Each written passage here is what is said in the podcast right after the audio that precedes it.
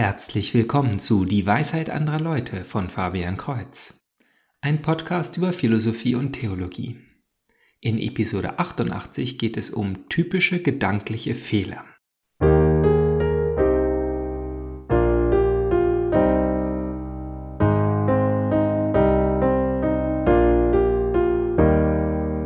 Ich nenne dies einen Podcast über Philosophie und Theologie.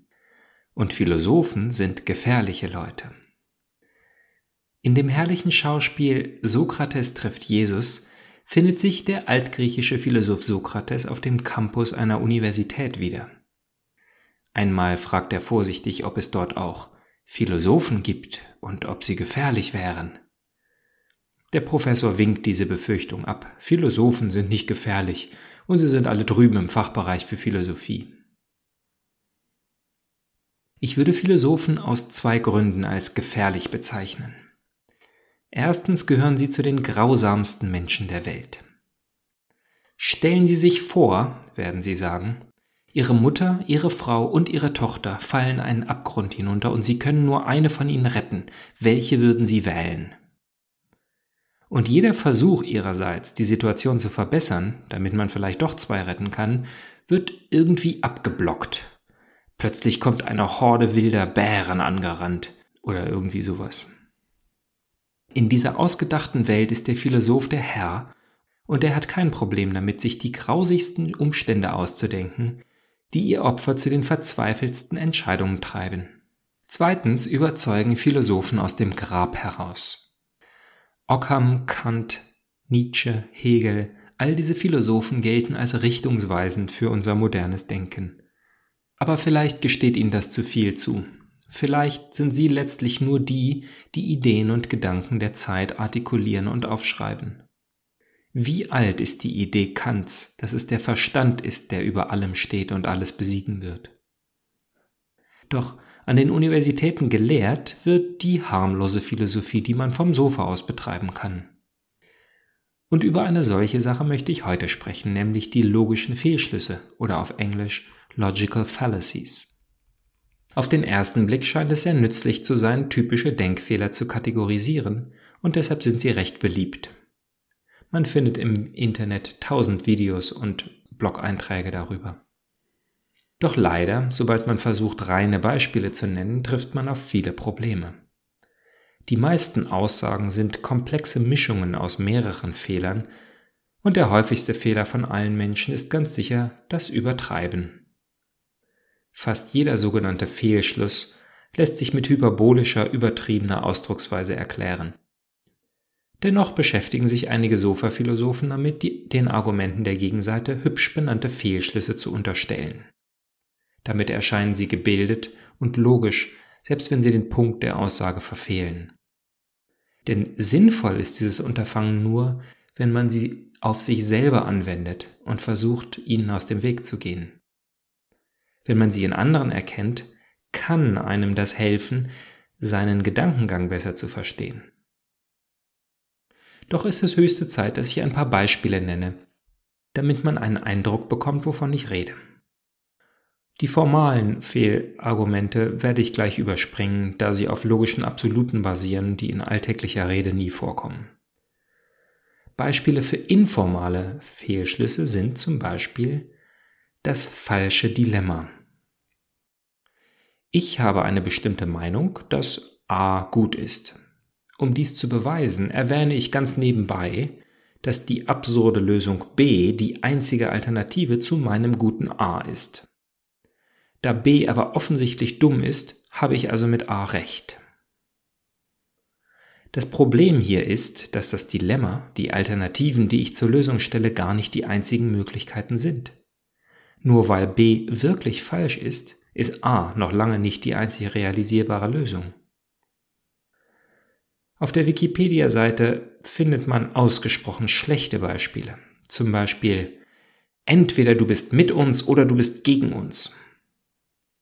Bloß, dies ist kein Fehlschluss, sondern eine absichtliche Aussage, mit der der Sprecher alle Alternativen unterbindet. Er verlangt, dass der andere aktiv auf seiner Seite kämpft, ansonsten wird er ihn als Feind ansehen. Der Sofa-Philosoph mag noch so sehr sagen, Falsches Dilemma, ich bleibe neutral. Er verfehlt damit den Punkt, den der Sprecher machen will. Etwas besser sind die Beispiele auf der Diskussionsseite.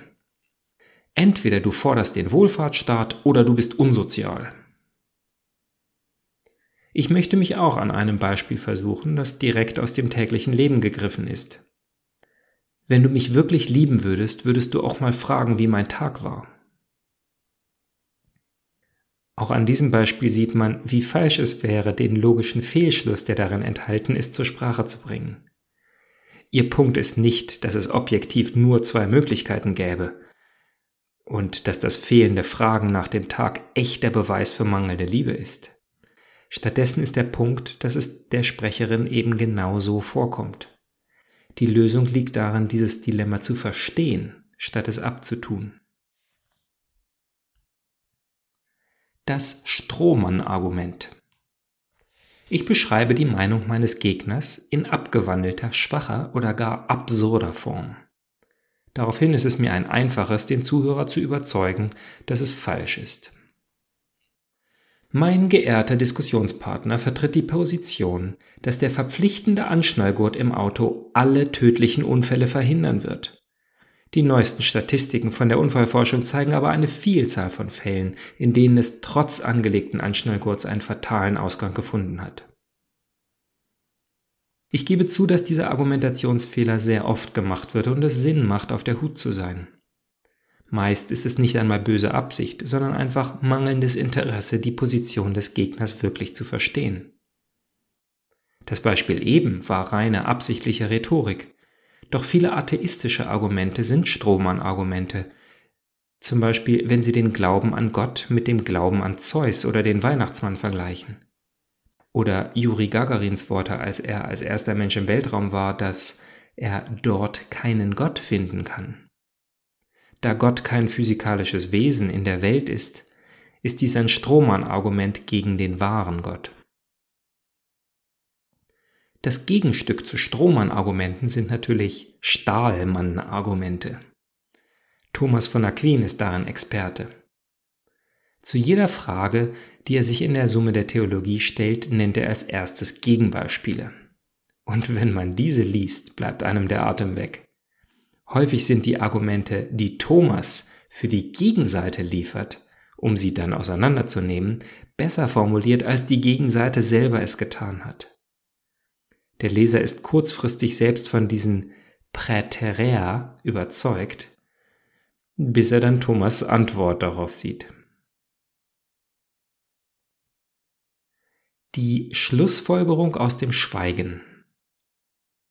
Ein fataler Fehler, der zum Glück in keinem Rechtssystem zugelassen ist. Ich habe jede Kandidatin vor der Aufnahme gefragt, ob sie schwanger ist. Alle haben mit Nein geantwortet, nur eine hat gesagt, dass sie darauf nicht antworten will. Wir stellen sie besser nicht ein. Die Schlussfolgerung aus dem Schweigen wird gerne bei historischen Untersuchungen der Antike unternommen. So erzählt die Bibel, dass König Herodes alle männlichen Kinder unter zwei Jahren Alter in Bethlehem ermorden ließ. Dies erscheint so grausam, dass es bekannt sein müsste und von allen Historikern erwähnt werden müsste. Es gibt Historiker, die über das erste Jahrhundert in Palästina berichten, Josephus und Tacitus. Doch keiner von beiden erwähnt den Kindermord. Also hat er nicht stattgefunden und die Bibel lügt. Nun, Bethlehem war ein sehr kleiner Ort, und die Könige Herodes I. und II. waren unglaublich grausam. Mehrere Schandtaten von ihnen sind überliefert.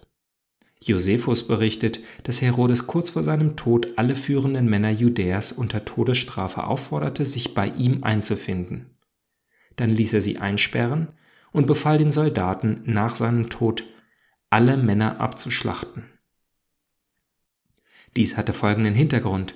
Er wusste, dass er unbeliebt war und die Leute ihn nicht betrauern werden, sondern sich freuen werden, wenn er tot ist. Durch das Abschlachten von vielen anerkannten und respektierten Männern würde er nach seinem Tod große Trauer erzeugen. Zwar sind uns eine Menge antiker Schriften irgendwie erhalten, Doch ist gar nicht abzusehen, was für eine enorme Menge in den 2000 Jahren verloren gegangen ist. Kann man also aus der Stille heraus argumentieren, dass die Bibel Fehlaussagen macht, von denen aber noch keine einzige positiv bewiesen wurde? Und das Problem mit der Stille ist, dass sie manchmal dann doch gefüllt wird. Ambrosius Macrobius schreibt im 5. Jahrhundert über den Kaiser Augustinus. Cum audissit inter pueros, ähm, oder besser, ähm, als er hörte, dass unter den unter zweijährigen Jungen, die Herodes, König der Juden in Syrien, hat töten lassen, auch dessen Sohn war, sagte er, also Kaiser Augustinus, es ist besser, Herodes Schwein zu sein als sein Sohn. Versetzung der Torpfosten. Bleiben wir gleich beim selben Beispiel. Nehmen wir an, jemand hat aus der Stille heraus argumentiert, dass die Bibel Falschaussagen macht. Das Zitat von Makrobius zeigt nun, dass es auch außerbiblische Quellen für den Kindermord gibt. Doch statt sich damit aufzuhalten, seinen Fehler einzusehen, kann der Skeptiker das Argument einfach abwandeln. Denn nach diesem Zitat sieht es so aus, als hätte Herodes die Kinder ermorden lassen, um seinen eigenen Sohn zu töten. Es ging also gar nicht um Jesus. In einer solchen Argumentation sind natürlich mehrere Fehler. Doch für mich der größte ist, von einem Argument nahtlos zum nächsten zu springen, ohne eine Konsequenz aus seinem vorherigen Fehler zu ziehen. Eben noch ging es darum, dass die Bibel Ereignisse erfindet, die gar nicht stattgefunden haben, und plötzlich geht es darum, dass die Bibel tatsächliche Ereignisse einer falschen Motivation zuschreibt. G.K. Chesterton nennt ein paar bessere Beispiele, zum Beispiel die Argumentation der Psychologen gegen den Mann Innocent Smith. Den Untersuchungen zufolge hat dieser im Laufe der letzten Jahre vier Frauen umworben und geheiratet und sie wahrscheinlich später ermordet, da man keine Spur von ihnen finden kann. Ganz klar spricht das für einen Drang fürs Neue, Egal wie sehr er eine Frau liebt, er braucht Abwechslung, das Exotische zieht ihn an. Als sich dann herausstellt, dass diese vier Frauen alle rote Haare haben und auch sonst charakterlich ähnlich beschrieben wurden, deutet dies laut der Psychologen ganz klar auf eine ganz bestimmte Vorliebe hin. Dieser unmoralische Mensch hat eine Manie für rote Haare und will immer nur dieses eine und nichts anderes. Und so kann man dem Mann, egal wie die Datenlage steht, das eine Extrem oder sein Gegenteil unterstellen. Und der Gegenbeweis für das eine gilt als Beweis für das andere. Also im Laufe der Argumentation werden die Torpfosten umgestellt. Das zu beweisende Ziel wird plötzlich geändert. Kein echter Schotte. Die Geschichte geht so. Ein Schotte liest in einer Zeitschrift über einen Massenmörder in England, der fünf Frauen ermordet hat. Er sagt zu sich selber, dass kein Schotte so eine Schandtat begehen würde. Eine Woche später liest er in der Zeitung, dass ein Mann in Schottland sechs Frauen ermordet hat. Woraufhin sich der Mann denkt, dass kein echter Schotte so eine Schandtat begehen würde. In diesem Fall, ehrlich gesagt, muss ich sagen, ich verstehe gar nicht, wo darin das falsche Argument liegt. Ich sehe nichts Falsches daran, dass dieser Schotter eine übertrieben positive Meinung über seine eigene Nation hat.